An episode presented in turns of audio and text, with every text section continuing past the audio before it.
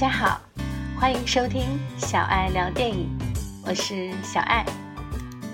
最近呢，有一部现象级的电影《长城》正在影院热映。我相信，无论你是已经看了这部电影，还是准备要去看，最近呢，你都已经从你的微信朋友圈、从你的微博上看到了各种各样对于这部电影的吐槽，甚至是恶评。这种现象让我个人觉得有点坐不住，所以今天呢，我也收集了一些听众给我的问题，啊，让我试图简单的啊，也分享一下我个人对于《长城》这部电影的观后感。啊，先从第一个问题来看，问题一：长城好看吗？小爱老师打几分？长城挺好看的呀，因为它的定位就是一个非常典型的。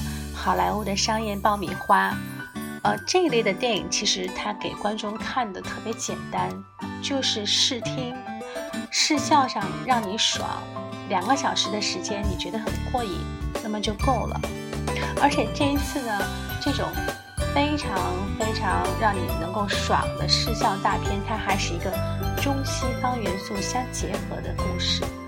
这个是在你以前看《环太平洋》、看《变形金刚》的时候。是体会不到、看不到的，所以整体来说呢，我觉得这部影片它的叙事是流畅的，它的节奏是紧凑的。最难得的是张艺谋，他这一次的价值观他是普世正确的，这个是和他之前的很多的作品是不太一样的。所以我觉得十分满分的话，我会打八分。我觉得他无论再怎么差，他一定是能够值回你的一张电影票。问题二，我的历史老师说北宋的时候没有长城，这部影片似乎立不住吧？呃，其实我特别想对你的历史老师说，呃，这个故事都已经架空了去打怪兽了，在长城上去打怪兽的故事，其实真的没有必要去从史实的角度去纠结长城或者黑火药的前世今生。因为它不是一个历史文献，它是一个科幻电影，不然你也会有生物老师对吧？你的生物老师其实也会按照这个思路的话，他也会跳出来问你说：“哎，其实饕餮这个东西从来就没有真实出现过，你为什么要这样拍？”嗯，我们再看一部科幻电影。问题三：长城的故事是不是太简单了？我真的不认为评价一部电影好坏的标准是看它的故事是否复杂。真的，世界影史上很多特别好看的经典电影，其实他们讲述的都是一个特别简单的故事。呃，如果你是在质疑长城的剧本的话呢，那我会告诉你，这一部剧本的几个编剧呢，他们都是来自好莱坞的一线。好莱坞的一线编剧，其中，呃，《谍影重重》的那个编剧托尼·杰尔罗伊呢，他是曾经两次提名奥斯卡的。然后写《植物》哦，写《僵尸世界大战》的那个 Max Brooks，他也是这部电影的编剧。所以你在质疑这部电影的故事的时候，其实你要知道，它是在好莱坞特别完善的一个。工业流水线下的一个制作，它不可能出现像你所听到的、看到的骂的那么烂的那样的一个状况。因为我个人，先我们抛开就是这部《长城》它的编剧是谁哈，就是我个人看这个故事，我并没有觉得它有逻辑上的问题，它没有问题，呃，它的逻辑是顺的。然后，如果你想说，呃，来分析一下他的人物的内在驱动力呢？那其实我也想告诉你说，其实他的人物是有内在驱动力的。我看到前两天还有一篇，呃，微信公众的大号发文说，这个电影最大的问题是没有人性。那我觉得很好奇，电影当中他讲到马特·达蒙，啊，他作为一个白偷黑火药的人，他之前之后他的啊心性。他的行为发生了巨大的变化，这个是不是人性？啊，我想知道他的 partner，他的伙伴，啊，因为贪婪一度将近丧命，那么这样的一个转变的过程，这样的一个遭遇是不是人性？我也想问一下鹿晗饰演的那个角色，他在最后他自己舍身取义，他自己自我牺牲了，这样的一个表达是不是人性？长城是有人物性格的，长城是有人性的，真的。马特·达蒙在戏当中哈，因为信念的改变而引发的角色的变化，其实他铺陈的是很清楚的。所以我觉得我们不应该去拿着一些所谓的大的理论的框架来给这个影片来套一些帽子。其实最简单的就是你先想清楚影片的定位是什么。如果它是一个科幻爆米花，那么如果它整个这个逻辑线它这个环是通的。呃，那么如果说你在你在整个的画面当中，你从它整个的视效的这个角度，你觉得 OK 很爽，那它真的就已经做到了它应该发挥的一个作用，就就很好了。问题四，长城难道不是让我们看到了奥运会的开幕式吗？嗯，大家都在提奥运会的开幕式。确实，张艺谋把奥运会开幕式很多的元素或者很多他擅长的东西放到了这部影片当中。但是，我想问一个问题：这样有什么不对呢？就算我们看到了奥运会的开幕式，又有什么问题呢？其实，我觉得这是你们自以为你们太了解张艺谋，其实他可能并没有想那么多，可能他只是想做一个。格局大，场面恢宏，色彩斑斓，特效一流，然后观众，特别是呃国外美国的观众，看了目瞪口呆的一部走国际路线的电影啊，那这样拍就很好啊。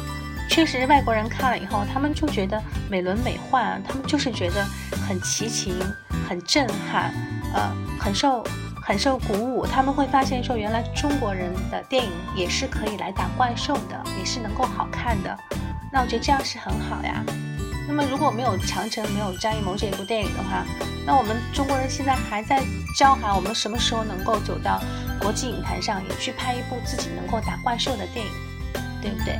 现在出来了这一部，呃，如果它能够被认可的话，其实是对我们来说，其实是一种力量，是一种激励。嗯，我觉得真的不应该这样去非常极端的去打压。再下一个问题，听说长城也就是画面还可以吧，别的都没什么看的。画面真的是还可以，你知道长城它是世界上呃一流的顶尖的两个特效公司联手制作的，呃，其中一个叫维塔，叫维塔，维塔它是已经拿到了五座奥斯卡小金人的公司，然后呢？卢卡斯的工业光魔，他曾经做了《星战》，曾经做了《指环王》的系列，他们都是全球顶尖的特效公司。像这样的公司，它能够在《长城》这部电影当中来单刚做特效，我想你想让它的视效做得不好也挺难的。嗯，那么另外呢，就是《长城》这一部电影，如果说你说它只是画面还可以看，别的什么都没有的话，我真的不同意。因为我刚提到了长城，它的故事的背后，它讲的是一个特别 universal 的价值观，特别普世的价值观。呃，那么这个价值观呢，其实和张艺谋他过去的作品相比呢，它是有着非常大的不一样。因为他无论是在任何的国家、任何的地区或者任何的历史阶段，它一定是被大家接受和认可的。长城故事讲的是什么？其实。讲来讲去，它讲的是关于 teamwork，关于团队协作，关于 trust，关于信任，关于 sacrifice，关于牺牲的一个科幻寓言。哦，我觉得这样的一个寓言，它其实真的满满都是正能量。你说它是科幻正能量，呃，没错，但是很好啊。看完之后，它会给大家一种鼓舞。呃，你会想说啊，可能在我的生活和工作当中。也许我真的需要去学习这样的勇气、团队精神、信任、牺牲，有什么不好呢？所以从这个意义上来讲呢，你说他这一部爆米花电影真的是那么浅薄吗？其实想一想也挺深刻的，不是吗？呃，再下一个问题，为什么张艺谋居然迷恋小鲜肉？还有为什么他要用景甜？呃，先说景甜的问题，我觉得大家已经看到了太多关于这个女演员的猜测，她的身世，然后对于她演技的各种吐槽。但是我客观的说一句，我觉得景甜在《长城》这部电影当中，她的发挥没有太大的失误，她的她的她的表演是到位的。我不能说她是惊为天人，演技一流，但是她没有太大的问题，而且。整个他在电影当中，他的台词大概有百分之七八十都是用英文。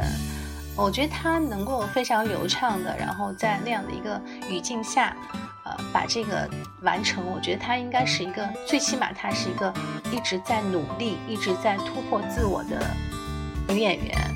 我觉得我们要给他，应该是要更客观的来看待这样的一件事情。然后另外呢，来说一说小鲜肉的问题，嗯。为什么张艺谋不能用小鲜肉呢？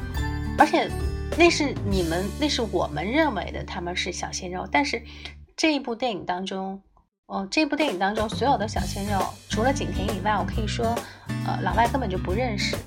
对，你说鹿晗，你说谁，他们不认识。他只是这些演员，他们只是去做了一个打酱油的一个角色，没有任何的问题。嗯。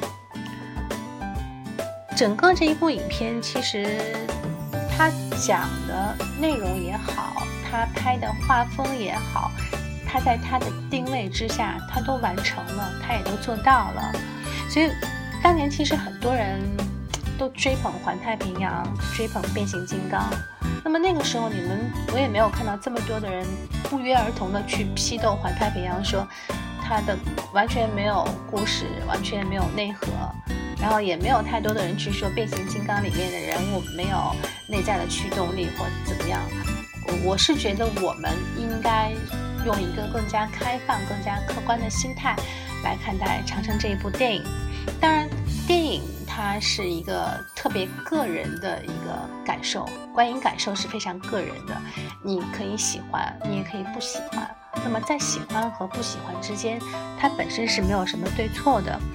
但是对于我来说呢，我觉得无论如何，《长城》它是一个运用了上百名好莱坞一线制作团队的一个作品，它是集结了现在全球电影工业最成熟的系统里面最有才华的一帮人，他们做出来的这样的一个成品，这样的一个作品，无论再怎么所谓的烂。